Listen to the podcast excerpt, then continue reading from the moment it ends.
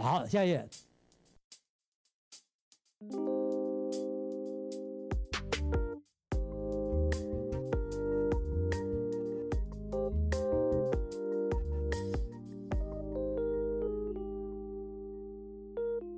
欢迎来到 OK News，我是 Jake，我是 Amy。我们在这里分享我们看到的欧洲点点滴滴。看腻了美洲角力和非蓝吉绿吗？那就来听听欧洲的声音吧。你为什么刚刚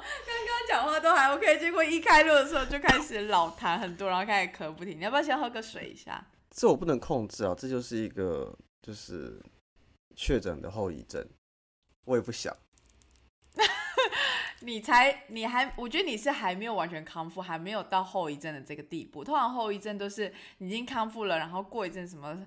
两三个月都还有持续什么一些状况，我们才会称它为后遗症。好，我们等下会分享这个新闻，但是我顺便跟大家分享就是，如果如果呃你真的中奖了，不要紧张，不要慌张，多休息，但记得就是呃不要铁齿不吃药，因为像我就是。我刚确诊完的时候，就是我爸妈也问我要不要吃什么清冠一号，但因为我觉得它的名字听起来很蠢，然后呢，我又也没有查证，我就觉得它跟中国的莲花清运散是一样的概念。然后呢，因为莲花清运散是一个中国本来就有的感冒药，就很像丝丝概念的东西。然后之前封城的时候一直发，然后呢，我就觉得是类似，所以我拒绝吃。就后来发现呢，因为我一直狂咳嗽。然后呢，很多朋友都说真的不要铁齿的吃有用。然后我再查一下，发现它真的治咳嗽有用。然后我连吃了三天，真的对咳嗽有非常非常大的帮助。相信 Amy 感受到，我跟上周录音比起来，咳嗽已经减少很多。到现在快一个小时的讨论，我只咳了三次不到。上周可能是 上周可能是一分钟咳三次这样子，所以就大家不要贴齿，有症状要治疗，好不好？没有，刚刚我跟大家讲一下，刚刚我们的那个讨论结果就是说，Jack 以后应该就是一个非常固执顽固的老人。就是我爸妈这次经过我确诊之后，就是跟我的相处，因为确诊之后你不太能出门嘛，所以就是会更多相处的时间，还有一些可能会帮我拿一些药啊，或是给我水啊，什么治污渍之类的。他们就发现哇，自己的儿子怎么就是十分难搞。就是很拍到钉，然后又很固执，然后不自己查证就坚持己见这样子，然后爸妈拿了药要给他吃，标准的老人呢？爸妈拿药给他吃，还死不吃。对哦，好可怕，就是哦天哪，我觉得很羞耻。好，哎，那有什么要更新的吗？哎，我觉得可以跟大家更新一下，就是那个，因为我们上礼拜上的是 Justin 的下集嘛。那他就分享了一些，就是他在呃荷兰新公司那时候遇到的一些状况，以及他怎么样为自己争取权益，然后又保护自己。这样，我觉得这个过程呢是非常非常令人佩服，然后我觉得也是很难得的那个分享，所以我觉得收听率蛮高的。就是也可能是因为他有就 report 就 reshare 到他的那个自己的 network 里面，所以。大家目前反应都很好，所以如果大家有听了以后，然后还有一些想要问的问题，因为其实我们刚刚也讨论一下，就是听完我们就是 Jack 剪接，然后跟我在截录，我们自己都在重新听了一次以后，就觉得哎那一集很不错，然后有一些 follow up 的 question 想要再再问 Justin。对，因为其实那次录太久，我们其实没有问完。比如说我们那时候，我们本来还准备说要问他说啊，因为他其实是一个很喜欢旅游跟品酒啊等等啊，还有什么很多其他生活其他面向的东西。然后还有，甚至是比如说他在遇到这工作的情况，会不会之前有什么征兆？哎，都没有问，然后时间就已经差不多了。因为那这太长了，我们前面上期有太多 background 的一个就是了解，所以我们也有在思考说，哎，那可以再跟他再约一次，然后聊一些生活面向，同时也就是把大家听完以后想要再追问的一些问题，就是都可以帮大家问。对，所以欢迎跟我们就是讯息，如果你有想要问 Justin 一些其他问题的东西。然后的话就是，呃，也跟大家预告一下，就近期大概从八月中开始到九月，我们可能会有些听众可能会听到一些呃广告，那是有关于这个国民法官的，那也很开心，就是我们有被下广告这样子。然后虽然就是收入很少，但至少是一个好的开始。哎，更离谱的是，对方要我们提供这个存折银本，但是我没有银本，我必须要请 Amy 提供。不是。而且重点是，我们两个都好像自动忽略那封信，明明应该就很开心，说，哎，既然有人要来下我们广告，应该要开心，但是就是我们就一直忽略那个金额，我们就很忙忽略这件事情，我们就很失礼，就很抱歉，希望您不要介意。但其实我们刚刚认真看一下，他们想要。广告的内容是蛮有趣的，对不对？对对对，因为主要是好像之后明年会有个国民法官的一个制度上路，然后会有这个我们他们下广告，司法院那边下广告，然后就是会跟大家去呃稍微简单介绍一下这个新的一个制度。那简单的讲，我刚刚看了一下这个理解内容，它其实有点像是呃欧美这样的一个陪审团的类似像陪审团的制度，类似陪审团制度。对，但详细的一个条款的话，我们会把它放在我们这集的一个摘要里面，大家可以参考。那简单的说，就是明年开始之后呢，其实呃，台湾的法院这边会制定一个名册，那。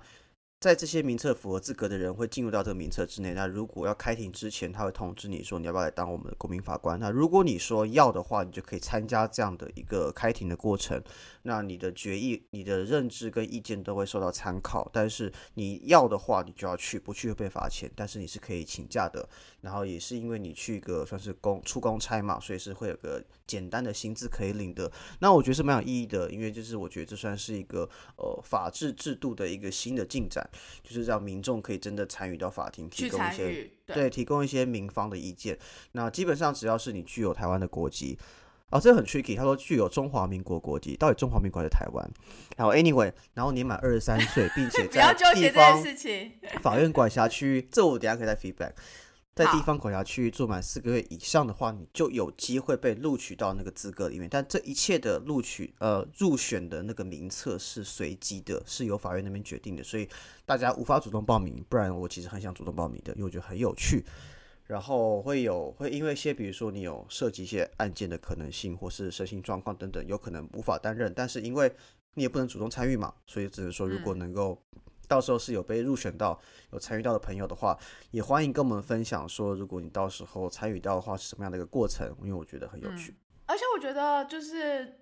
因为之前不是大家都很常抨击说什么是恐龙法官啊什么之类的，所以我觉得就是当大家反映这件事情，然后但同时也要想想看有什么解套方式啊。所以我觉得透过这样的一个机制，虽然它不像陪审团制度，它等于说主要的决定权在那，可是至少它是把就是民众的意见跟想法就是纳入这个做决定的考量，我觉得是好事。然后只是说就是呃不确定到底，因为他呃他们会自己去。安排说谁进了名册，然后以及去安排说谁能够邀请到什么之类，所以也不是我们真的能够去决定说我想要我就有或者什么之类，所以就真的是看看运气、看缘分。那如果大家真的有机会，就是有这样的机会的话，非常强烈建议就是可以好好的参与，然后参与完以后可以大概分享一下说整个流程啊或状况大概是怎么样。当然我觉得可能很多细节是没有办法分享，但是我觉得流程上面都可以跟大家分享，然后让大家就是对这件事情有更有参与度。好，那我们这周还有什么要 update 的东西？我觉得这周就是台湾各大媒体平台新闻什么的，然后包含就是外国新闻，就三个字嘛，对，三个。然后第二个快，第二个那个顺位可能就是中国。很压抑，就是台湾这个词，应该之前都很少出现在就是各大新闻媒体，就是在国外的新闻了。然后，呃，我昨天就是稍微快速看了一下，例如说彭博新闻，它有一个叫呃最多人阅读的那个 section。其中他就列了三篇文章，然后前两个新闻就都是跟台湾相关，然后台湾就会在标题上面。然后呃，像卢森堡的新闻的话，就是它也有一些那个选项嘛，然后大概就是一排大概有六个新闻，然后总共两排里面十二个新闻里面呢，有三个就都是跟台湾相关，然后台湾就是放在那个标题其中这样子。嗯，所以就觉得 OK，台湾的知名度瞬间就是。大家可能之前很多人还不晓得说，哎，台湾怎么样什么之类的，然后现在就是连台湾怎么拼，应该都大概略有所知，毕竟就是都出现在新闻的标题上面。对，但是我觉得更重要的事情还是说这个事情或这个时间点之后的发展，其实更重要的就是对。对，我不知道你诶，应该有很多同事或朋友关心你，就是跟你聊一下这个状况。因为我们其实第一个新闻就其实就跟这个比较相关，但我们还是可以先稍微跟大家分享我身边的情况。像我的话，我身边是会有一些 NBA 同学，比如说之前的呃 Nigeria 同学啊，或是哥斯达黎加同学、南美洲同学等等的等等的，就会上来问说，我觉得第一个当然问说，哎、现在还好吗？一切还好吗？尤其跟我一样，当初乌俄的一开始的时候，我有问呃呃乌克兰同学说还好吗什么之类的，对对对，但但是都是还好嘛。我们的确台湾现在是 so far 还好，没怎么样。So far 还嗯，因为现在我们录音时间是礼拜六嘛，然后对但是8月6其实他们不是号说军演是到礼拜天结束，所以我们还不知道。对，然后就是，然后我们身边也不是做这个产业，因为我知道的确像食品业或是渔业受到很大的影响，影响很。大，嗯嗯，对，但是呃，如果他们还问我说，哎，我是不是比如说我已经开始去军中受训啊什么之类的，但是我只能说并没有。对，然后就稍微跟他们聊一下这样子。那你身边有吗？哦我这边有稍微聊一下，哎，但我觉得你刚刚说军中受训这件事情啊，嗯，让我突然想到一件事情是，反正我上礼拜刚好遇到一个是立陶宛的同事。但我一知道他是立陶宛人，然后他一知道我是台湾人，我们两个就一直互相击掌，因为大家也知道，就是立陶宛跟台湾之间 有非常 非常紧密的关系。然后之前立陶宛还力排众议，就是让台湾的那个什么是是办事处吗，还是什么的，反正就是嗯那个有有有台湾什么驻什么的，就是他比较有官方的一个名字，然后就激怒了中国嘛。反正就是我就跟那边跟他聊，然后因为那个同事蛮有趣，他过去是比较偏走就是政治类的，对然后所以他对于就是政治啊什么的都非常的有兴趣。那我们两个就那边聊聊到，就是说，呃，乌尔新闻啊，就是对台湾或者说对他的立陶宛国家影响什么的。很有趣的事情是说，他说他们的国家的人啊，或者是他身边的朋友，在战争一爆发以后，很多都自愿决定要回到军中训练，或者说嗯，自主训练。就假如说不是一个官方的训呃训练团训练营的话，他就是有自主训练，就是说开始就是。因为他们一直想要就是准备某一天，如果真的需要上战场的话，他们都是 well prepared 的，就让我想到很像那种花木兰从军的那时候，就是他们不是在那边训练营那样子。对，他就问我，他就反问我说：“哎、那台湾嘞？台湾状况怎么样？”我就突然间觉得，哎、不晓得是我身边的朋友，我比较没有听到，还是说这个风潮、这个风气比较没那么盛行，就是大家看到乌俄战争以后，然后就觉得，哎、台湾会不会这样啊？然后开始很担心啊，担心完了以后的下一步可能就想说，嗯，好，那我可能要想怎么样。假如说真的要逃的话，我要怎么样逃？逃的路线要怎么样？或者是说还有什么样方式嗯可以得到救济之类的，好像比较没有听到说，哎、那我要开始回到军中或是自主训练之类的，就觉得这是一个还蛮大的不一样。我不知道，我觉得这这有几个点。我觉得第一个点很大的就是管道。老实说，就是如果呃，一个是管道跟政策方向，就是说如果台湾这边的呃，比如军事训练是有开放说你可以 optional 自己报名的话，我不知道会不会有人去报名，这是第一个点。然后嗯第二个点事情是文化面，我觉得就是，我觉得普遍上就是，我虽然我很不想这样讲，但我觉得就是台湾人跟中国人，我只说台湾承袭了非常非常大量的中国文化，就很好几百年前，你们真的是可能是一起生活很多共同的文化，所以我觉得那个文化的特性是一定是一脉相承的、啊。可是这个东西你无法否认，你懂吗？对啊就你你的 passport 拿出来，你的 ID 拿出来，你的确是不同的地方的人，但是你在几几百年前的文化上，你是有大量的交流，甚至你很多人，比如嗯说你身边的朋友，一定有人是老家是从比如说哪里来啦，什么四川啊、东北，一定有这种东西。对，然后呢，我觉得整体来讲，你可以观察到，其实在文化上的 behavior 是很像的。怎么说？大家其实你看身边的人，大家你看哪个哪个哪个人，你看身边一第一堆人都是有什么绿卡啊，还是什么家里有什么护照啊什么之类的。那你看中国也是一样，你看共产党员们哪个人没有去美国念书跟拿绿卡？一样啊，都是一样的概念啊。然后大家出可是就一样，就是像我们之前说，就是希望大家自己有多的选择嘛。对，就是说我自己的话，我也是 prefer 说，我希望我能够有个 Plan B 这样子。对，就是我我不知道别人怎么想，但我自己的想法的话，我可以跟大家分享，就是我觉得我愿意去，我愿意去打仗，这是没问题的。但是如果我身边的人都不想打仗，只有我一个人想去的话，我觉得很智障。就是我一个人自己去送死，然后大家直接说：“哎、我投降，拜拜，你们就跟我合并就好。”然后我离开这个地方。OK，所以我，所以嗯我去参加这个战场，战场没意义嘛？就我去打这个仗没意义，你懂吗？因为 OK，整体的社会并不想你说如果整体他们的风气都说，哎、我们赶快投降，然后让大家就是不要有有太多无辜的死亡什么之类对的，所以我就是我我的意思，我的意思不是说台湾人想投降，我的意思是说台湾人或中国人普遍不喜欢冲突这件事情，所以我就我会觉得说，如果好从文化上、氛围上我都感受到了，然后如果真的发生了，然后我去参加，然后我白白的，就是就这样拜拜，我可能就很智障，但是我可能我可能到时候假设我可能还是会一头热，当时真的发生，我可能还是会加入，只是我就算了，我只能认。但是嗯我觉得这个氛围是没办法的，就是你要说就是这个文化的人比较现实嘛，或比较保护自己嘛，我觉得就你看从什么角度去认知这件事情。哦，OK，我觉得我觉得还有一句话，就是我觉得很重要，是我之前当兵的时候感受到的，就是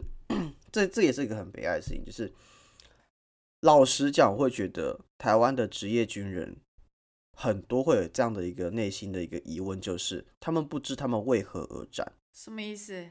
好，的确，我的确我觉得中共那边的威胁是很大的，没有错。但是因为我们台湾的职业军人里面的，老实说，男生当兵过都知道，里面的训练就跟 shit 一样，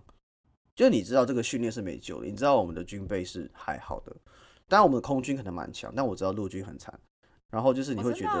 然后你又觉得这量体差很大，然后你又觉得就是，呃，整体的制度上很多腐败的地方，你会觉得这些人真的可以打仗吗？这些人真的打得赢他们吗？然后还有就是，真的当发生的时候，我们会想打吗？大家会支持我们吗？什么之类的，就你会有很多的自我怀疑。哦所以我不知道，我觉得这件事情之后，我觉得很重要的事情，当然，我觉得政策路线怎么发展是一回事，跟两两岸关系怎么发展也很重要，和国际关系。但我最在意的事情，反而是这个社会想要怎么下去，就有没有去沟通对话这件事情。因为这几天嗯发生的时候，其实有一些在国外的朋友就说：“哎、那就是你们台湾人内部怎么想，就是佩洛西来台嗯这件事情怎么想这件事情。然后我就说：“对，我我觉得，我觉得来了区隔一些东西，可能是好事，也可能是坏事，因为可能对一些产业是坏事。然后嗯这个时间点来也不一定是好事，当然还是欢迎。我觉得有国际不同的呃国家支持我们都是好事，但问题是我们自己要什么？我觉得这比较重要，因为我觉得，我觉得大家或者是这个社会里面的人都没有去好好的对话，说到底我们要什么样的一个未来。当然有民调或什么之类，但是民调完之后呢，嗯就是你其实我觉得政策上或是一些制度上没有很明确的东西啊，或者比如说你看一些法条，你看中华民国国籍到底什么是中华民国？我们到底中华民国还是台湾，还是我们是中华民国台湾？就是你有没有去真的去想，就这个政府有没有想要认真的去为了这个社会的未来去做一些呃开始的事情？嗯。对啊，哦，我觉得我的观点比较像是说，因为在这之前，在佩洛西访台之前，我觉得有两件事情，一个是台湾的曝光度其实很少，再加上其实台湾不见得是在所有的这种国际平台上面会被被认可，所以其实永远都是用一些其他的名字来参加，或者是说大家不会特别去注意到，或者说大家觉得啊，就是 part of China，所以就也真的不会提到台湾这个这个这个名字之类的。所以我觉得能见度上面，针对这件事件，我觉得那个曝光曝光度增加这件事是肯定的。那第二个点是在于说，透过这些访谈，因为我觉得西方国家或者说其他国家 G 七国家之类好了。可能知道台湾，然后知道说哦，可能台湾 China 的一些 controversial 的 issue 之类的，大概就是 let 就就这样了。可是我觉得透过这一次，不管是访问什么台积电的董事长啦，或者说一些驻其他国家的大使，他们的那些访问，因为这个新闻，呃，佩洛西访台这个新闻，对，它是它是一个点，让大家去知道这一切的对，让大家去讨论，然后大家会针对这些讨论的内容，然后去更了解说，哎，原来台湾的政府是怎么样想的？原来这个台湾跟中国之间的这个有争议性的议题点是在哪里？那中国驻那些国家的大使也一定都会就是发表说对这对这件事情的看法什么的。那其实我觉得透过这些对话，其实能够更明确的让呃外面的人，就是世界的人知道说，哎，到底所谓我们说的民主跟共产的社会底下，他们的思考结构、他们的沟通方式、他们传达出来的讯息的那种样子是多么的不一样。我觉得这个是是好的，它让这个我认同，就是你说的，就是这个事件会让大家只关注到哦，你不关注也没关系，至少会有一些会很多的媒体去跟大家分享这一切来龙去脉怎么样。所以你如果想要知道，或你被迫分享这些资讯的话，你会知道发生什么事情。但我 care 点是说，这个社会想要什么？嗯，我我说真的，我老我老实说，我没有特别觉得台湾人有很强的意志想要当台湾人，或想不想当台湾人。我觉得台湾人最 care 的事情并不是这些东西，我台湾人最 care 的事情是自己买买买起的房子，然后赚不赚得够钱，然后出国玩方不方便，还是什么东西。就是我觉得对于这种东西，老实说，嗯。中国、美国比我们还 care，然后我们自己反而没有那么多主见，就我没有看到很明确的说我们的下一步是什么，或是整体社会期待下一步是什么东西，你懂吗？这是我比较 care 的事情。就假设我只举个极端例子哦，就假设今天台湾人全部都想当中国人，我觉得我也 OK，我也认。或假如今天台湾人全部都想要当美国人，当台湾人，或当日本人，随便都可以，或当自己台湾人都好，或。取一个新的冠名，我觉得都好，但就是你没有，我我不管蓝的或绿的或哪边，没有一个人或没有个政党想去好好做这件事情。当然，我相信会有小的什么什么独立建国联盟什么之类的这种，但是问题是主流政党不会做这件事情。但是他们有他们的利益考量，我觉得都有可能。但就是现阶段我没有看到。我觉得这个比较 tricky 一点是说啊，就是分两个层次。第一个是说，对于一般人民来讲。你当然是怎么样能够让自己的生活是最舒服的状态？我觉得这这是大家最考、最最最在乎的。其实包括我们自己好了，我们也会最在乎，就是说，哎，到底我能不能就是工作完以后，我有好好的一个收入啊，或者什么之类，就大家这是最关键。所以我觉得国家议题很难被要求说要让大家就是放在最最前面的顺位。呃，至于说美国在乎台湾吗，或者是日本在乎台湾吗什么的，maybe 在新闻平台上面我们都看得到那些，就是他们一定要多少一定要表态一下嘛，因为毕竟就是呃中国在那边跳脚，他是有点中国在跳脚，那美国他到底是他知道如果他站在中国那边，会失去了这种对民主精神的那个。这个意义，可是同时，如果他也没有办法说，我就是在台湾这边，因为中国现在就是一个非常重要的一个贸易伙伴，所以这就是一个什么外交权术吧，就是他要怎么样去平衡这两边。所以我发现很多很多访问当中，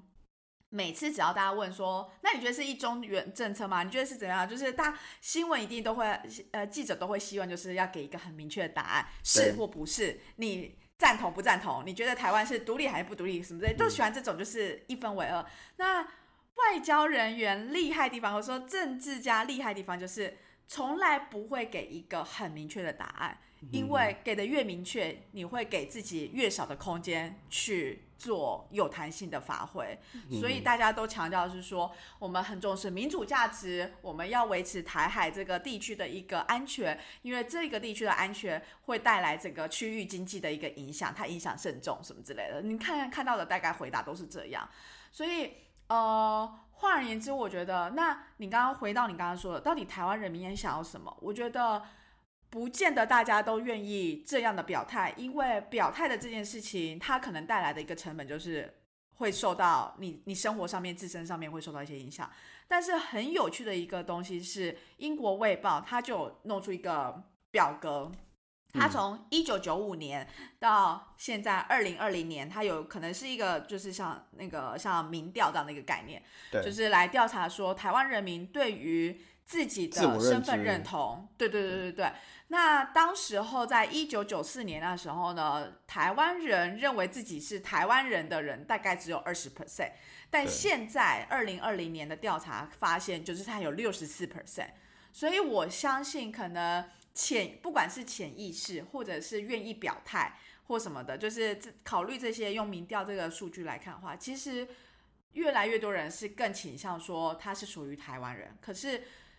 这样子的意识跟你实际上的行为，你要真的把它做到非常紧密的连接，我觉得很难，因为有嗯太多其他的考量。就是生意上的考量啊，利益上的考量啊，然后生活舒适度的考量啊。你今天问我说，我要很努力表态，说我就是站在哪一边，还是说我要更重视我的孩子能不能嗯安全平安的长大？我觉得这个对于每个父母来讲，就是他是非常难去做一个决定的。嗯所以我我我自己个人是觉得，的确有些人会抨击说，这个访访问它真的会带来实际上的效果吗？它真的能对能对台湾或者说美国真的就能够出一出手帮忙什么之类吗？我觉得可能都不会，或者讲白一点，台湾其实可能可能根本就是这全部的戏当中的一个小棋小对棋子。可是我觉得换一个面向想的事情是说，我觉得这个访问它带来的意义是说，诶，美国即便遇到了这么 controversial 的事情，他还是决定要来访问。嗯那访问的这些点，他访问的人跟地点其实都是选过的。然后透过访问之后，这些我们驻其他地方的外交大使，以及访问的这些企业的董事长等等，所做出来的谈话的那种高度跟能见度，我觉得它的影响力会是这一个访问的一个更大加分。对，对，我同意，我同意，因为我觉得，我觉得就是这个事件之后，你可以看到，不管是有一些针对全球的经济，还是各个国家区域的一些外交的那种访谈，像法国的台湾驻法大使，我觉得他在节目上访谈，哦，这我觉得超屌，我觉得看完之后，我觉得的，第一个他是 live 的，我对外交官就是觉得，啊我觉得第一个他是 live 的，所以东西你很难准备。第二是他的回答，就是有我们会在这这次的贴文下附上那个贴文，因为不一定大家都有看到。但我必须说，他的回答是我看过，真的是很屌的回答。他回答嗯并不具攻击性，可以巧妙的反弹主持人尖锐的问题，并且回答出属于他自己立场的东西，并且也不会太过度的进具有攻击性。我觉得非常非常棒，我必须对，我只能说非常非常尊敬这个人。嗯，而且其实我们是看那个啦，我们其实是看人家什么人家翻译过的，因为我们不懂就是法文嘛，但是其实全场他都是用法文在进行，很强很强。嗯然后再来就是，我觉得从经济面来讲的话，你刚刚说的也没有错，的确，你从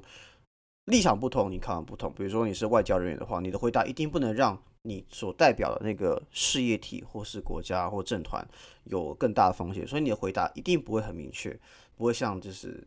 一些，反正就是你必须要这么做，这是你的天职，这是你的天职没有错。但如果你从经济或企业角度来讲的话，的确，在这次之后，比如说像台积电的说法，就是台积电的说法就是，其实在比如说会不会，如果假设极端事件下中国拿下台湾了，那是不是台积电也会被拿下？那其实台积电据他的说法是，产业链上有很多的是国际合作的，那真的拿下了，并不等于就可以真的是。呃，拿下这一个产业链跟供应链，因为其实在合作上的方形式的话，你还是很多东西需要沟通协调的。还有信任，信任很重要。对，所以其实，而且我也相信，其实在呃商业合作上，大家是都知道台湾这件事，因为很多的商业合作的确都跟台湾是很紧密的相关的，不管比如说脚踏车啊，还是台湾的半导体。就是老实讲，就是如果今天台积电停工的话，那全球不用运作了，你所有的一堆说 IC 晶片都都出不去，大家都对都都再见，什么 iPhone 啊、特斯拉什么之类都不用动，没有错。对啊，而且之前就是晶片大缺的时候，那个德国他们也跳脚啦，因为他们就是车厂的那个主要生产国，所以那些晶片什么对他们而言非常的重要。对，但是我觉得回到个点啦，就是还是就是到底更重要的事情是，这些人就居住在这个台湾台澎金马地区的人，这个领嗯域的人，你们想要过什么样的社会？你是要共同讨论的。就如果这群人你们想过的社会是不一样的，那也没什么意义啊。那我觉得《卫报》这个统计也很好，从一九九五年到二零二二年的统计，你看从当初百分之二十把自己当台湾人。现在是百分之六十三点七，将近六十四，哇，这数字很敏嗯感，认为自己是台湾人。那从当初百分之二十己认为中国人，现在只有二点四的人可能都是新党跟老蓝男觉得自己是中国人，然后，但是其实重点是，所以你看到里面还有里面还有大概百分之三十到四十的人是在犹疑的，你你懂吗？三十 percent，对对对，所以所以其实大概有将近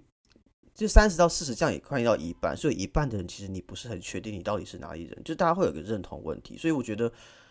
呃，你说的也没有错，就大家在做决定的时候，的确还是以自己的生活、教育环境等等为考量。但我觉得，就是因为台湾的状况特殊，所以我觉得我们的政府更有责任去，应该要去引导大家去思考，以及认知到真正的历史是什么，然后，嗯，开启这个对话的平台，而不是都不。就是，而不是就是说谁上来就是说什么话，然后以自己政 政党利为考量，我觉得这才是合理的东西啊，你懂吗？嗯，然后再来你说，的确，我觉得佩洛西访台是一个很好的指标，开启很多的一连串的效应，比如说各国就是认识到这个新闻事件历史脉络，谈论这个话题等等的。但是我觉得还有一个比较抗胜的事情是，其实佩洛西要访台前，因为他们是非常分权的嘛，非常分立的，所以其实你看到当初在呃，他要访台的时候，拜登那边其实是不不太支持这件事情，其实是跳脚，对对对啊。哎，可是我跟你讲哦，我我不晓得啦，我觉得这个跳脚到底是是要做给美国看呢，呃，做给中国看呢，还是怎么样？因为其实像德国之声的报道里面，他也讲到一个很有趣的，就是德国政府，因为其实德国跟中国也是有非常就是深的那个贸易关系嘛，所以其实。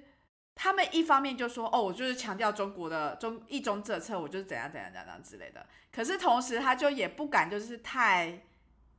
讲说，他也没有非常正面承认说：“哦，呃，这件事情就不应该啊。”然后台湾就是中国一部分，这应该是内政什么？他也没有讲类似这样，他都是。两边都会稍微讲，因为他真的不想要背离民主的价值。我嗯，我这这句话我打夸炫，就说好。我我觉得很多人都会说啊，你不想要当民主，或不想要倾向独裁，你不想要倾向民主，不想要倾向独裁等等。哎，你看你的立场出发等等。但我会觉得，其实这一切源头都只是利益考量而已，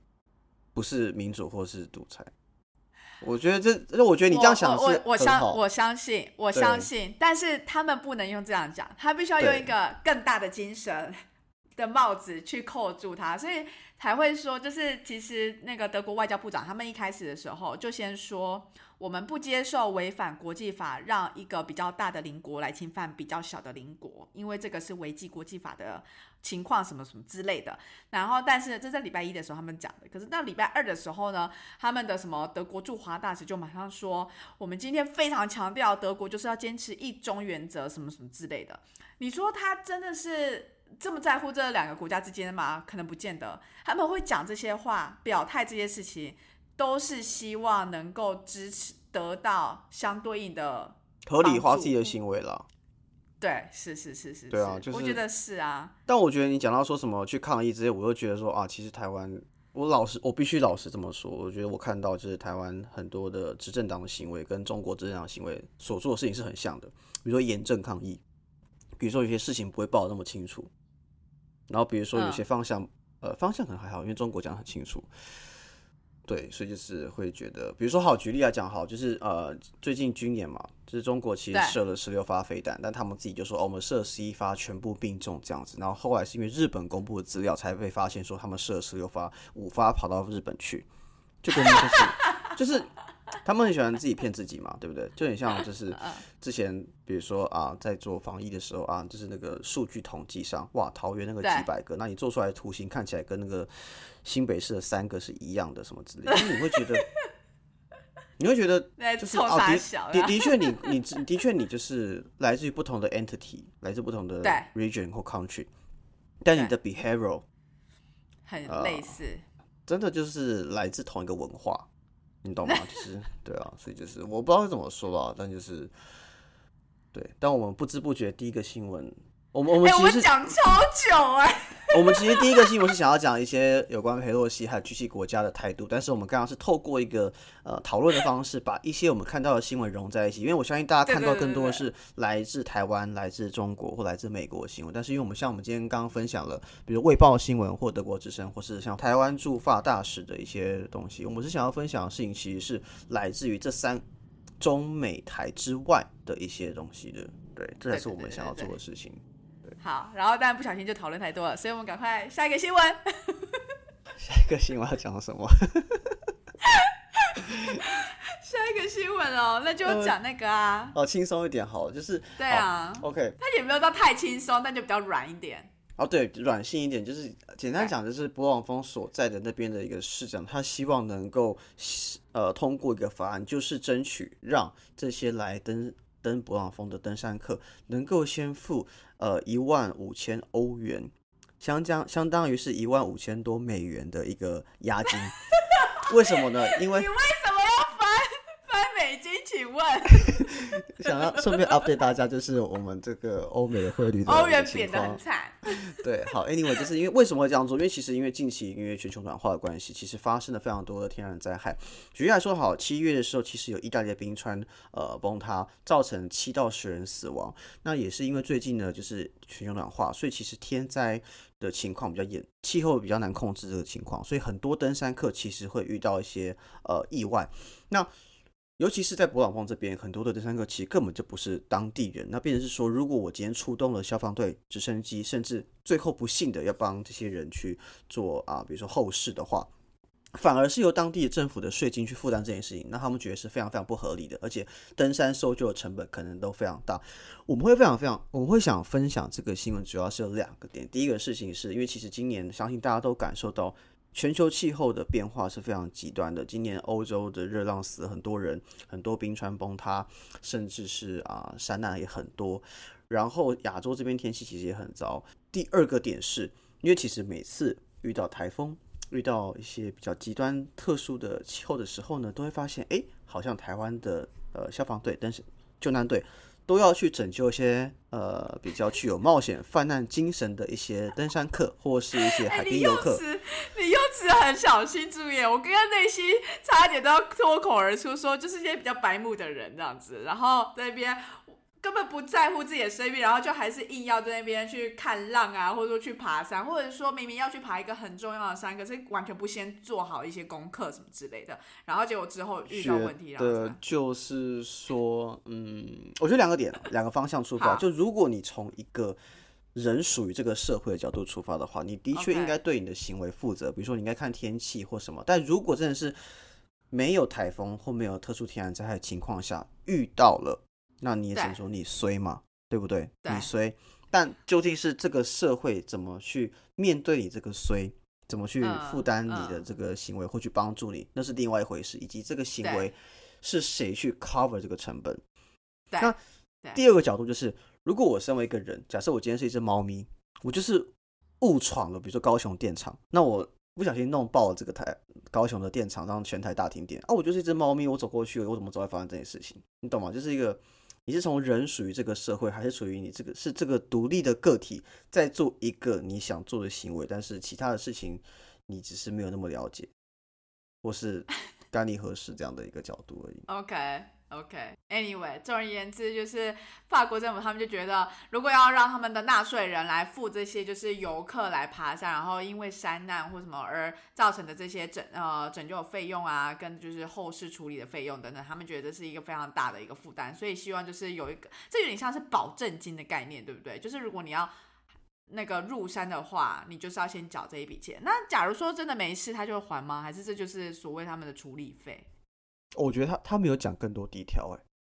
哦，对，嗯，他他没有讲更多地条，因为就是他们只是说，我觉得我相信法国这边可能有一个民意，就是在抗议说他们要去负担这件事情是不合理，因为呢，根据他们的市长表示，，P 市去长，啊，P 市长 P 先生不是科 P，、嗯。就是 呢去山上救援的平均费用大概是一万欧元。那如果你要，你要帮他做办后事的话，你的葬礼费用大概是五千欧元。那的确，这个费用如果让假设今天登山的人全部都是一群亚洲人啊，台湾人好了，然后全部欧洲人帮你买单，的确也是很一件很奇怪的一件事情啊。然后的话，他们现在进行在讨论，然后预计呢会在八月中之前会有一些就是定案，看是生效还是做些调整，我们可以再跟大家去 update。好了，其实我觉得他这个金额其实就也也有一点想要把那些就是呃没有深思熟虑过的这些游客，就是当做一个门槛的概念，因为其实他们就说他在七月三十号的时候，他们就拯救了一个就是罗马尼亚的游客什么的，结果明明是去登山，结果他还是穿那种就是那种什么短短袖短裤的那种类型的一个服装，然后上山什么的，然后。因为遇到状况嘛，所以就是呃，法国警方他们还派了就是直升机啊，然后那个派他们来去拯救他什么的。然后他说这些游客就还非常的不领情，就是还说什么他隔天就要回到哪里什么的，反正就是变得非常一个很 demanding 那样的刁民这样子啊。所以他们就也希望就是透过一些呃制度跟金额来限制，呃，不是限制，应该是说就是来做个避险。加强人们加强人们对于登山的时候的事前准备的一个谨慎态度，然后以及就是他们行为的规范这样子。对，那同时，他们也想要加强宣导说，其实这座山就是勃朗峰是真的非常的就是高，然后而且危险的。然后你如果没有做好准备，你就来爬的话，根本就是像自杀一样这样子。所以他们就想要有这个。一开始的时候，我其实看到的时候，我还觉得，嗯，感觉好像有一点。哎，他他其实说 deposit 啦，所以 deposit 的意思就是说之后如果这没事，他其实就会还应该是会退了对啊，对对对，所以它是 deposit 的概念。就其实一开始看到这个新闻的时候，就会觉得说，哎，这是真的吗？就是哎，还一万五这样是多少多少台币啊？其实蛮多的哎。大概四十五万左右吧，哦，对，是吧？对啊，四十耶万台币，对啊。但我觉得它就是一个三十，一个保证制度，就你可以你可以做好你你想做的行为。我觉得这是个权衡机制啊，就是我像我刚刚说的，你是属于这个社会的个体，还是你是一个单纯对个体的行为？但你做这件这个押金的行为的话，你的确可以保障说我要做我想做的事情，但是我又不会伤害到他人的权益这件事情。因为其实对据统计来说的话，呃，在大多数的年份去登山的话，一年大概会有数百人获救。然后会有大概数十名的登山客死亡，那我们算数百人，一算一百人获救好了，那他一年就会花一百万欧来去做这个搜救，那等于三千多万台币来的成本来去救这些人，而且可能很多人就真的是都不是法国人。那我相信，如果换个角度来说的话，如果大家去登合欢山，然后这么多人去救，花这么多纳税钱，我相信大家也会不开心。所以我觉得，嗯，有一些讨，所以就像我说的，其实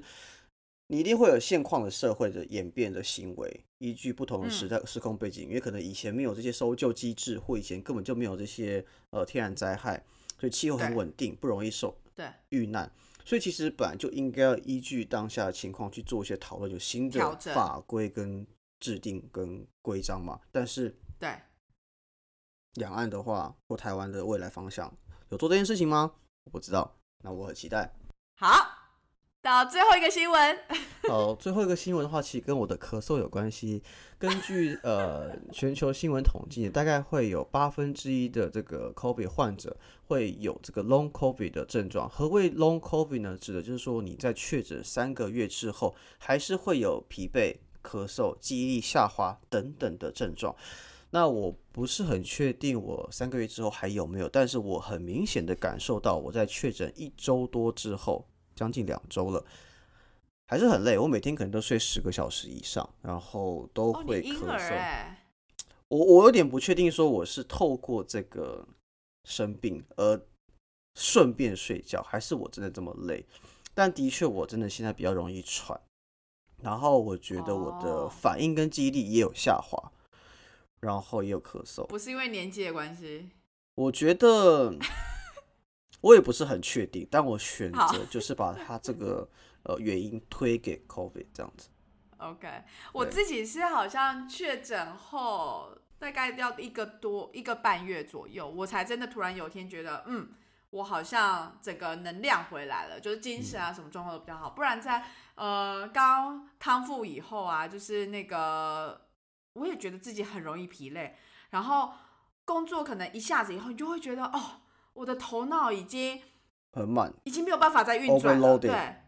就没办法再运转，然后你就觉得我必须要休息一下什么，然后整个人都觉得很闲很懒，嗯所以但是一个半月以后就会好多了，所以别担心。所以我还有就是四周。